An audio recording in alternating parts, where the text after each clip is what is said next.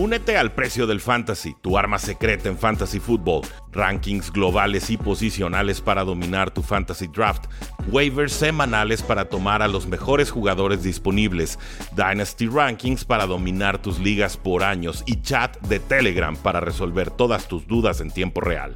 Visita stam.store diagonal precio NFL o da clic al link en este episodio para suscribirte.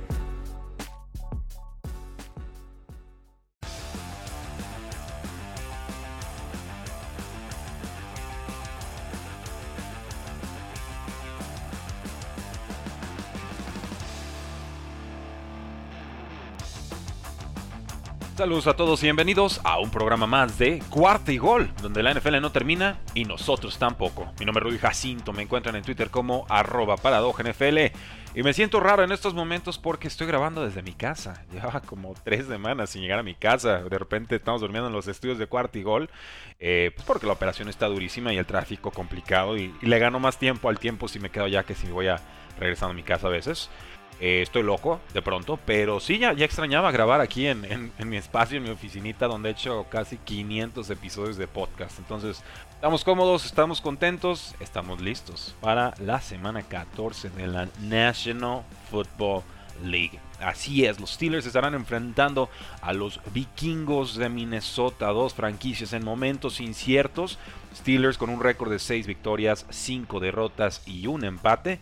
Vikings con 5 victorias y 7 derrotas. Considero que si Vikings no saca adelante este resultado, su temporada estará prácticamente acabada.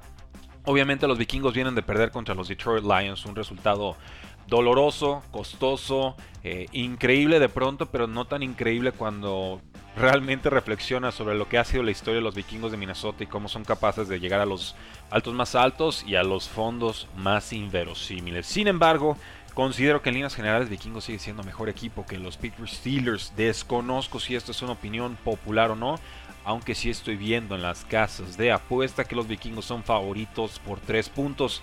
Y además son locales en el US Bank Stadium, un estadio cerrado, un estadio cómodo, un estadio donde Kirk Cousins se siente sumamente cómodo. Tenemos un over-under, puntos combinados esperados de 44, una línea eh, promedio, una línea promedio realmente para estos dos equipos, porque si bien los vikingos tienen una ofensiva explosiva y una defensa eh, que en líneas generales ha participado bien, pero que parece colapsar en momentos eh, importantes, momentos claves.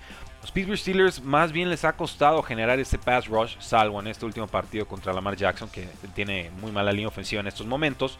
Y además, pues con Big Ben no sabemos realmente cuánto podemos esperar de un techo de producción. Ha estado lanzando un pase de touchdown desde hace ya muchas semanas, sí, pero solamente uno. Aquí el único que está funcionando por la vía aérea es Deontay Johnson. Ahí está Chase Claypool, tocado, cojeando si quieren, pero ahí está. Y no está produciendo, no está teniendo esa explosión de año 2 y es difícil aseverar realmente si es porque Big Ben no tiene el brazo ya para buscar a, Chase Claypool en profundidad o porque Claypool no está poniendo de su parte para que así suceda. Si hablamos de quarterbacks, yo me quedo con Kirk Cousins. Evidentemente, eh, mejor mariscal que Big Ben en estos momentos de su carrera. De hecho, eh, hay estadísticas muy subestimadas de lo que ha hecho Kirk Cousins en esta eh, temporada. ¿Han visto cuántos touchdowns y cuántas intercepciones tiene Kirk Cousins este año? Tiene un ratio de 8.33 de touchdowns a intercepciones. Es decir, 25 pases de touchdown por solamente 3 intercepciones. Una cifra verdaderamente importante, pero que los Vikings están a punto de desaprovechar con este récord tan pobre que están teniendo en esta temporada. Por otro lado, habíamos visto problemas con el ataque terrestre de los Pittsburgh Steelers, aunque me parece que en semanas recientes han despertado. La defensa de los vikingos de Minnesota es la número 29 contra el ataque terrestre y permite alrededor de 132 yardas por partido. A esto le sumamos varias bajas que tienen los vikingos en su defensive line, su defensive front. Anthony Barr, Eric Kendricks, Blake Lynch, jugadores que están eh, limitados o no disponibles. Y esto le va a dar tiempo a Big Ben para estar tranquilo en el bolsillo de protección, pero también la oportunidad y el espacio para que Najee Harris, el corredor novato sensación, y quien solamente ha tenido dos partidos de más de 100 yardas esta temporada, pueda nuevamente explotar. Entonces yo que espero de Steelers, creo que van a correr mucho, van a correr pronto y van a evaluar ahí realmente qué tantas yardas pueden conseguir por acarreo temprano. Si consiguen sus 4 o 5 yardas por oportunidad, pues lo mantienen. Si se quedan en 3, bueno, habrá más balance entre ataque terrestre, ataque aéreo. Pero yo creo que Najee Harris va a ser sumamente efectivo en esta ocasión. Con lesiones, tenemos a Dalvin Cook, que está muy cuestionable. Va a ser un game time decision. Para la hora, antes de que empiece el Thursday Night Football, sabremos si juega o no Dalvin Cook en esta semana corta, poco tiempo de recuperación juegue o no, independientemente de, su estatus, creo que tendrá eh, ataque terrestre importante vikingos con Alexander Mattison, que es quizás el mejor suplente en toda la NFL. Por la vía aérea, Vamos a extrañar a Adam Thielen, está lesionado en estos momentos. Asciende KJ Osborne como receptor número 2. Un pick prioritario en waivers de esta semana. Espero que hayan visto nuestro video en TikTok y lo hayan tomado si tuvieron la oportunidad. Pero también eh, habrá más espacio y más targets para Justin Jefferson, que está absolutamente intratable e imparable esta temporada. Seguimos con la duda de si podrá participar eh, Joe Hayden. Yo creo que no va a jugar en esta ocasión. Se ha perdido tres juegos ya y esto le deja una ventana muy abierta a Justin Jefferson para causar estragos en la secundaria de Steelers. ¿Qué necesita Steelers además de correr muy bien y cuidar el balón? Pues obviamente presionar a Kirk Cousins. Si está lanzando tan pocas intercepciones es porque se siente cómodo en el bolsillo, porque está deshaciendo bien y pronto del balón. La línea ofensiva de los Vikings permite una captura en solamente 4% de los intentos de pase, lo cual es la segunda mejor cifra de toda la National Football League, solo detrás de los Bucaneros de Tampa Bay y obviamente de Tom Brady. Eh, TJ Watt tiene 16 capturas, tuvo 3.5 la, semana pasada contra los eh, Baltimore Ravens. Y entonces esa es la clave. Realmente más que el ataque terrestre, más que el juego aéreo de Steelers, puede llegar TJ Watt a Kirk Cousins o no. Si llega, ganaron, si no, yo prácticamente siento que perdieron. Dicho todo esto, creo que gana Vikings, creo que cubren la línea, eh, no creo en Steelers a domicilio, sé que son muy erráticos los vikingos de Minnesota, pero tienen bastante más que perder en este partido que Steelers, que de pronto está más cerca en esa pelea por la AFC North. Entonces creo que Vikings correrá bien, pasará bien, tendrá una o dos jugadas importantes en defensiva en su casa contra un Big Ben en el que yo ya no creo absolutamente nada y con eso les alcanzará en este resultado. Recuerden que estos Vikings ganan cuando tienen que perder y pierden cuando normalmente tienen que ganar. Pero ¿qué opinan ustedes, damas y caballeros? Háganmelo saber ahí en la casilla de comentarios de Twitter, de Instagram, de YouTube, de donde sea que nos sigan, nos disfruten en TikTok. En serio, está creciendo bien bonito esa, esa cuenta. Ahí están los comentarios de este episodio de podcast. Entren, suscríbanse, disfruten. Estamos haciendo videos muy distintos a los que hacemos en YouTube y muy distintos también a los que hacemos normalmente para Facebook. Y antes de retirarnos, porque va a ser un episodio corto y ya me está marcando Jaime Charro en dieta porque quiere grabar todos los picks de la semana. Vamos con algunas lesiones importantes, estatus eh, que tenemos que estar vigilando a lo largo de esta semana 14 para muchas ligas, la última semana de temporada regular antes de entrarle a los Fantasy Football Playoffs. Tenemos que vigilar el estatus del corredor de 49ers, Elijah Mitchell, está en protocolo de conmoción. Nos dicen los Broncos que Melvin Gordon sí podrá practicar esta semana. Él está tocado de la cadera y del hombro. Ryan Fitzpatrick se va a someter a otra operación de cadera y está fuera ya con Washington el resto de la temporada. Divo Samo eh, parece que sí podría jugar en semana 14 para 49ers. Hay, hay esperanzas o alentadoras perspectivas de parte de San Francisco, pero todavía no está confirmado. El Tyrant de los Browns, David Njoku, entró a la lista de COVID-19, igual que muchos otros jugadores, eh, Keenan Allen, Mike Williams, los dos de Chargers.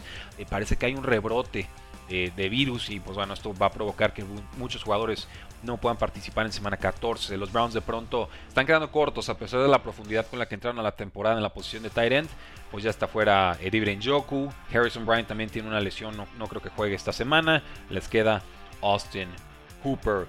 Eh, Ryan Tannehill tiene seguridad en su trabajo, nos dicen los Titans, a pesar de este retroceso ofensivo. Y, se explica sin Derek Henry, sin Julio Jones, sin AJ Brown, pues a quien quieren que le lance pases, ¿no? Está, está complicado.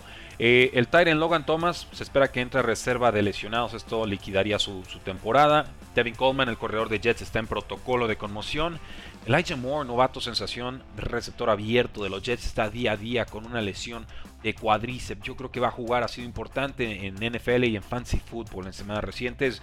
Si está activo, yo lo voy a poner como titular en varias de mis ligas. Eh, Justin Fields será titular en semana 14 con los Osos de Chicago. Por fin, Andy Dalton lanzó demasiadas intercepciones, no tenemos que ver más de él. Eh, los 49ers firmaron a Brian Hill, obviamente profundidad para su backfield. Están sintiendo los estragos de, de muchas lesiones en esa posición Eh, Mark Ingram dio positivo por COVID-19. Difícilmente participará con Saints esta semana. Con los Giants, Jake Fromm está tomando todos los snaps de coreback titular. Qué malas noticias para los, Giants. No está Daniel Jones, también está lastimado Mike Lennon. Ni modo, hace dos semanas Jake Fromm no está en el equipo. En semana 14 será titular de los gigantes. Increíble. Y ya vemos prácticas completas de Alvin Camara. Seguramente podrá participar al 100 esta, esta semana 14. Tyson Hill se está ajustando al balón. Nos dicen que tiene que agarrarlo de forma distinta por esta lesión de, de mallet finger. Una lesión complicada, pero va a jugar. Eh, Kenyon Drake, el corredor número 2 de Las Vegas Raiders, eh, fuera el resto de la temporada. Una fractura de tobillo, una jugada fea. Le hacen una como palanca hacia atrás.